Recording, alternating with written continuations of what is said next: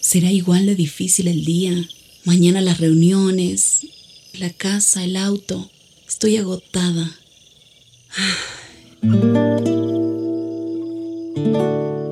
No importa cuántas cosas me hayan angustiado hoy. Me acercaré a Él porque Él tiene descanso para mi alma y mi mente. Cuando mi corazón está tranquilo, puedo escuchar su voz en quietud y confianza. Mi fortaleza está en descansar en Dios. Ven a descansar.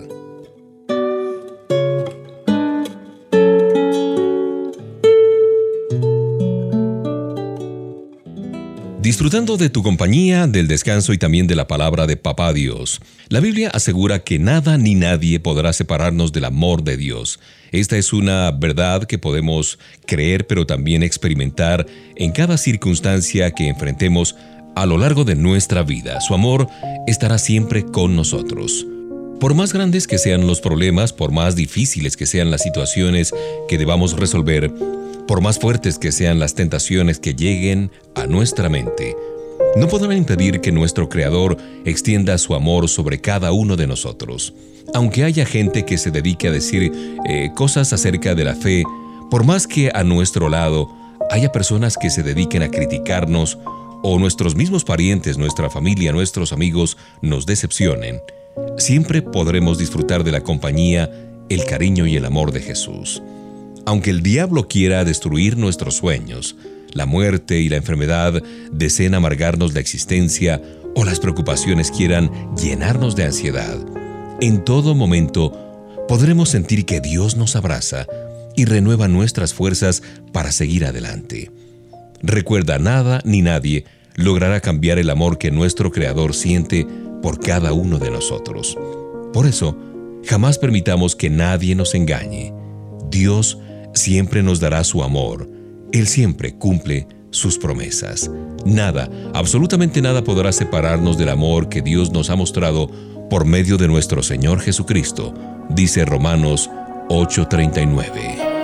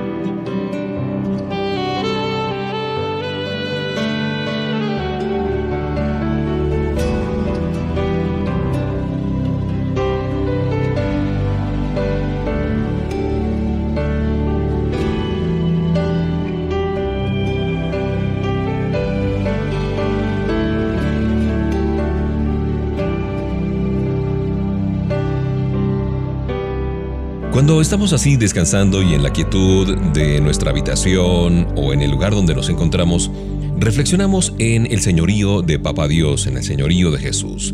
Hoy en día usamos la palabra Señor para referirnos a las personas en general.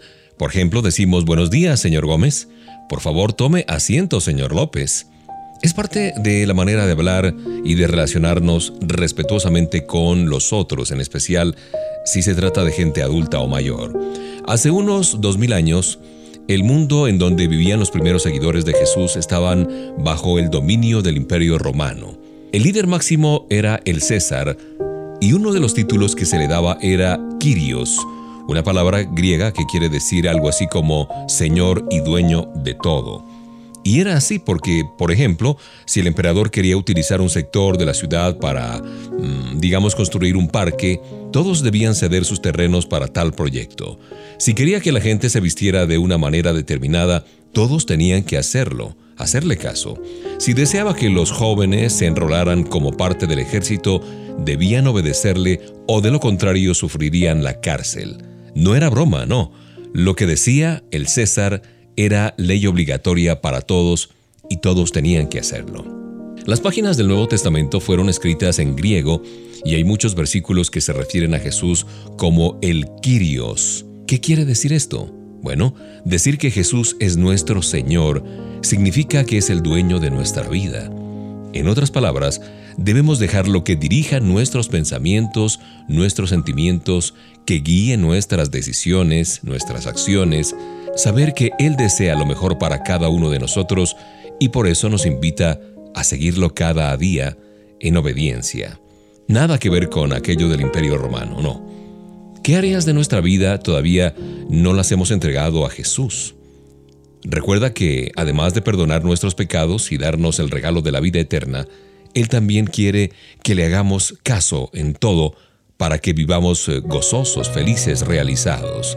Quiere ser nuestro Señor y Salvador.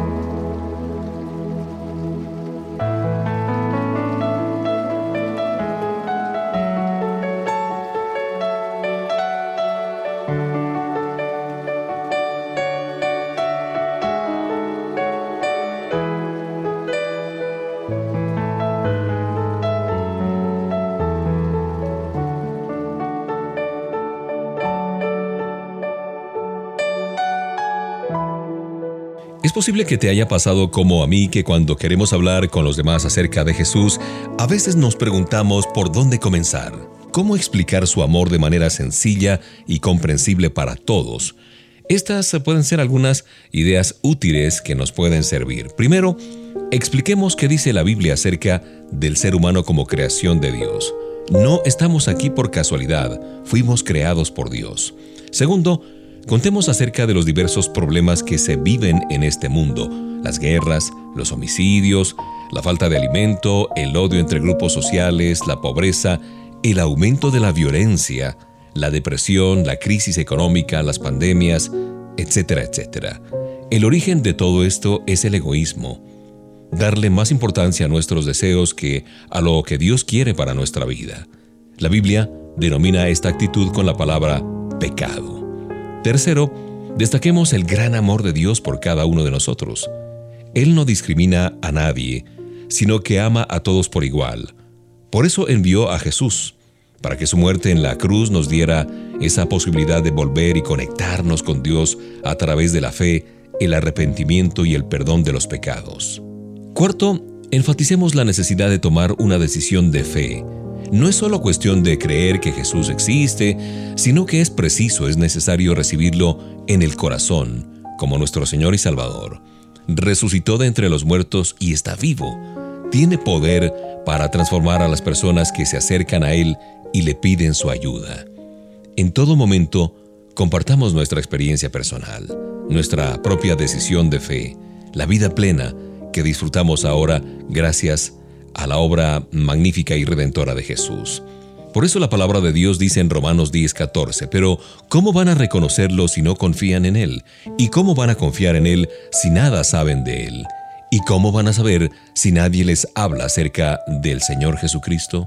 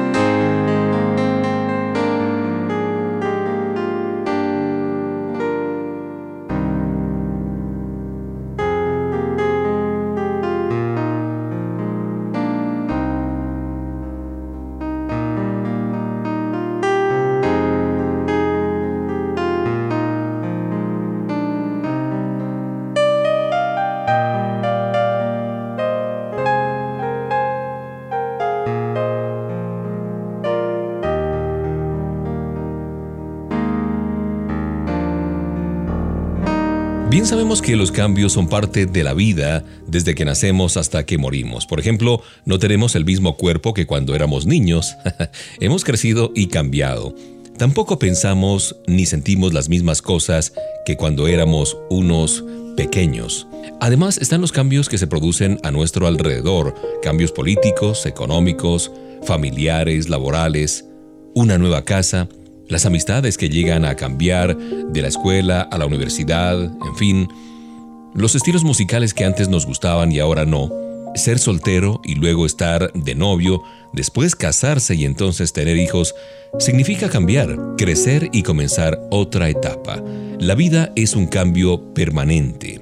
Cuando creemos en Jesús y lo reconocemos como nuestro Dios y Salvador, se produce el cambio más importante que jamás podremos experimentar. Dios transforma nuestro corazón. Ahora nos convertimos en hijos suyos y desde ese momento podemos llamarlo Padre, Papá Dios.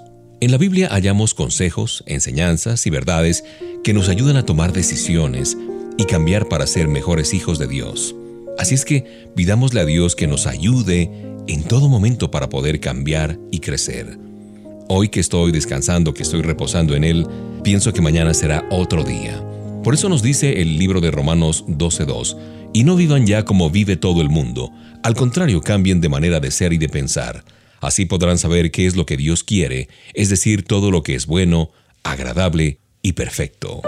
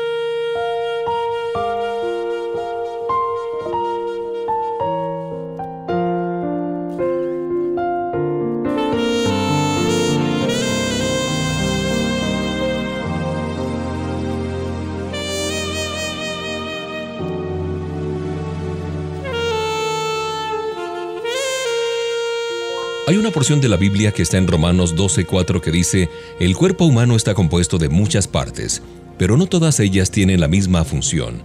Algo parecido pasa con nosotros como iglesia. Aunque somos muchos, todos juntos formamos el cuerpo de Cristo. Cuando caminamos por la ciudad, pasamos delante de esos edificios distintos del resto y que por lo general conocemos como iglesias.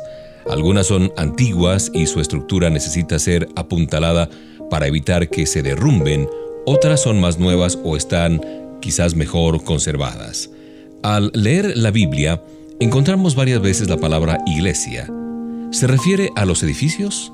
Bueno, en realidad para descubrir el verdadero significado hay que pensar en la gente más que en los edificios, en las edificaciones, los templos. Todos los que creemos en Jesús y lo hemos recibido en nuestro corazón como nuestro Señor y Salvador, formamos la iglesia, a la que el Nuevo Testamento también define como cuerpo de Cristo. En otras palabras, el conjunto de hombres y mujeres de todas las naciones que aman a Jesús se consideran hermanos y se esfuerzan por agradar a Dios en todo lo que dicen y hacen. Por esto, está bien decir que la iglesia no son las paredes, los templos, los edificios, sino la gente. Personas como tú y como yo que nos reunimos en los templos, pero que seguimos siendo iglesia aún fuera de los edificios.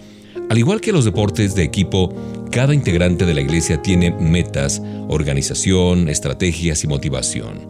Para lograr la victoria todos deben tener claro algo bien importante. Hay que jugar como equipo y en equipo.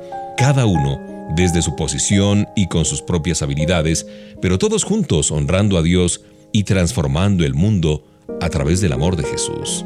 Ya lo sabemos, si Jesús está en nosotros, somos parte del equipo más grande de la tierra, la Iglesia de Dios.